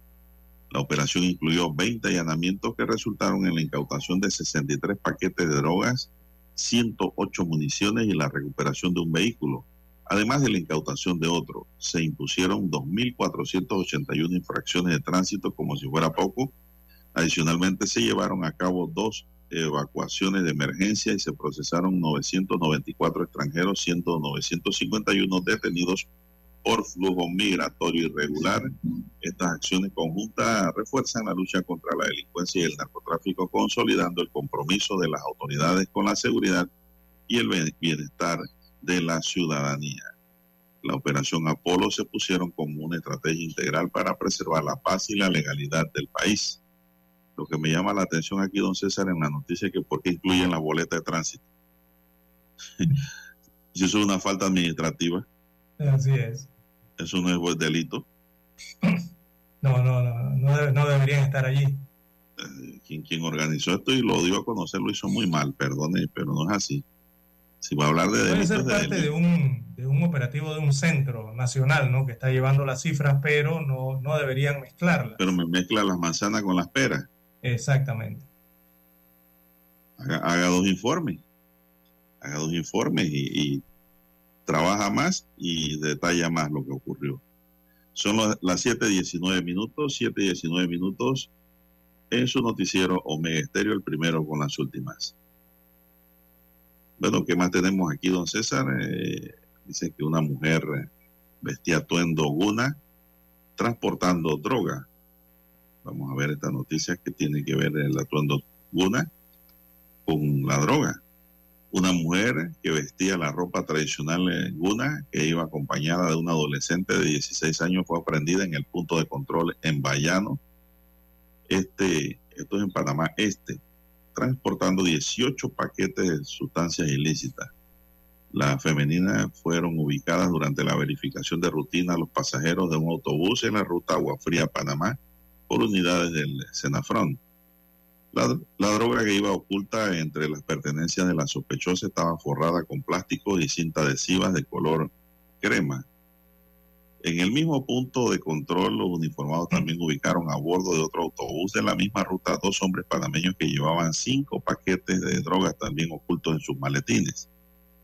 Toda la aprehensión de estas tres personas se efectuaron eh, las coordinaciones con la Fiscalía de Drogas y de Panamá para los trámites correspondientes que permitirán que estas personas sean judicializadas. Así que bueno, no, la noticia no me dice si la mujer era guna o era una mujer vestida de guna. Bueno, aquí veo la foto, era una guna, don César. Sí, la foto lo indica, ¿no? Era una foto, una guna, todas sus características, vestida de, de guna, lógicamente. Pero oiga, la cantidad de bolsas que cargaban, don César, la fotografía la muestra. Cualquiera diría que venían cargadas de una bolsa de un una maleta llena de bollos, de tamales. No, no, no, no, no eran ningunos tamales, era droga. Y parece que la policía ahora está revisando los autobuses también, entonces con, con más minuciosidad que antes. Ahora la gente tiene que abrir la maleta. Si el policía le dice, usted me abre esa maleta, por favor. Tiene que abrir. Son las 7.21 minutos, 7.21 minutos en su noticiero Omega Estéreo, el primero con las últimas. Bien, en más informaciones para la mañana de hoy, don Juan de Dios. Bueno, la periodista y diputada Omaira Orrea, todos la conocen como Mayín o la tía Mayín, ¿verdad? Eh, se está recuperando del COVID-19, don Juan de Dios, y es noticia por esto, ya que estuvo cuatro días en el hospital, hospitalizada, y ahora entonces está en el proceso de recuperación, gana fuerzas en su residencia, en su casa.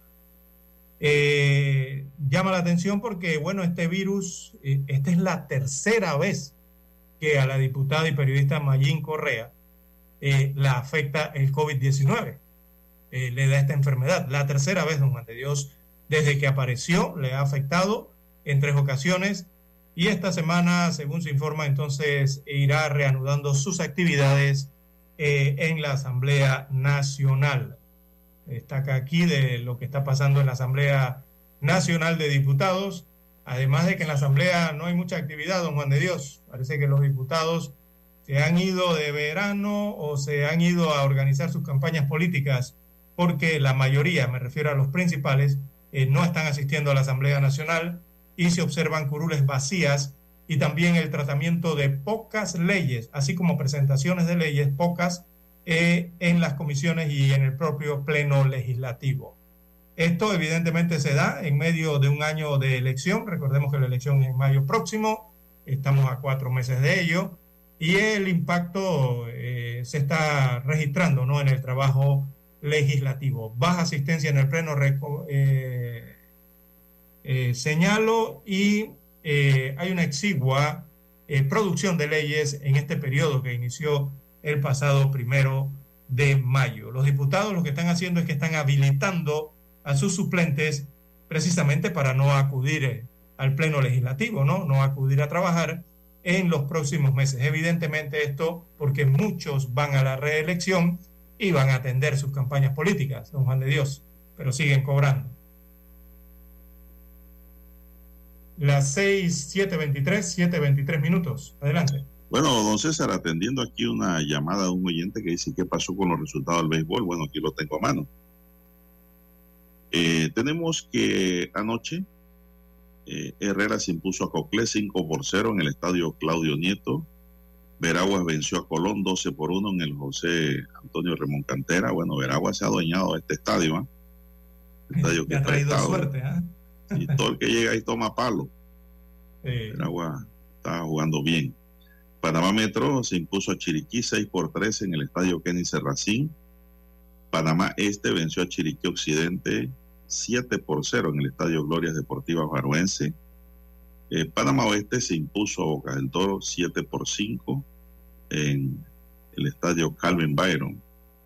Ese es el resultado de los juegos de este domingo, 14 de enero. Estamos en temporada de verano, temporada para beisbolear, como dicen los amigos de Deportes y Punto. En el momento, ¿no? Para mayores detalles sobre el béisbol nacional y la actualidad que se toca y el movimiento que se da, los invitamos a acompañar al amigo Lucho Barrio a las 12 del día en Deportes y Punto, aquí en Omega Estéreo, cadena nacional, cubriendo todo el país. 7.25 minutos. ¿Qué más tenemos, don César? Ya para cerrar, porque ya está llegando Bueno, mucho ha llamado de- la atención, don Juan de Dios. este Eh, mucho ha llamado la atención eh, la entrega de eh, bicicletas en el, en el distrito de San Ah, Miguelito, sí, el sí, circuito 82, por parte del diputado del Partido Revolucionario Democrático, Raúl Pineda, que incluso su suplente, Alexis Ayala, también participa en este tipo de actividades, ¿no? Eh, bueno, recordemos que Ayala tiene simultáneamente un salario de 5 mil dólares o superior a ellos en la empresa ETESA, pero también participa activamente en la Asamblea Nacional y en los eventos políticos de su principal, que es Raúl Pineda. Eh, y don Juan de Dios, durante el fin de semana, eh, este diputado, no sé si es que regaló 1.300 bicicletas, oiga, y, y las regala en un municipio que tiene cero, cero kilómetros de ciclovías, ¿ah? pero regalan en bicicleta, para que la gente ande en bicicleta. Que la gente se ciclovía. tira a la calle. Sí. Pero más allá de eso, don Juan de Dios, eh, me parece que aquí tendrá eh, tarea el Tribunal Electoral eh, para aclarar muchas situaciones allí. Eh, ciertas preguntas, ¿no? Eh, eh, la primera es, ¿no es que hay una veda electoral en estos momentos? Y como no hay Eh, una veda. Esto es legal, la entrega de este tipo de, de- de, no sé si de donaciones, compras, realmente No, no, no. cómo se adquirió eso, ¿no? Y la gran pregunta que se hacen todos los panameños es de dónde sale ese dinero para comprar 1.300 bicicletas. Esas ¿Y bicicletas por qué tienen los un costo otros, y entre por qué 70 los y 100 otros dólares, diputados, Dios, ¿ah? Don César, y la pregunta es por qué los otros diputados no pueden comprar esas bicicletas también y regalar? Exactamente. Son preguntas Exacto, don interesantes. porque 1.300 bicicletas son más de 100 mil dólares en inversión. ¿Y quién las está pagando? ¿O quién les está vendiendo esas bicicletas? Recordemos que los diputados ganan 7 mil dólares mensuales y no sé, para reunir 100 mil dólares con ese salario usted necesita 14 meses.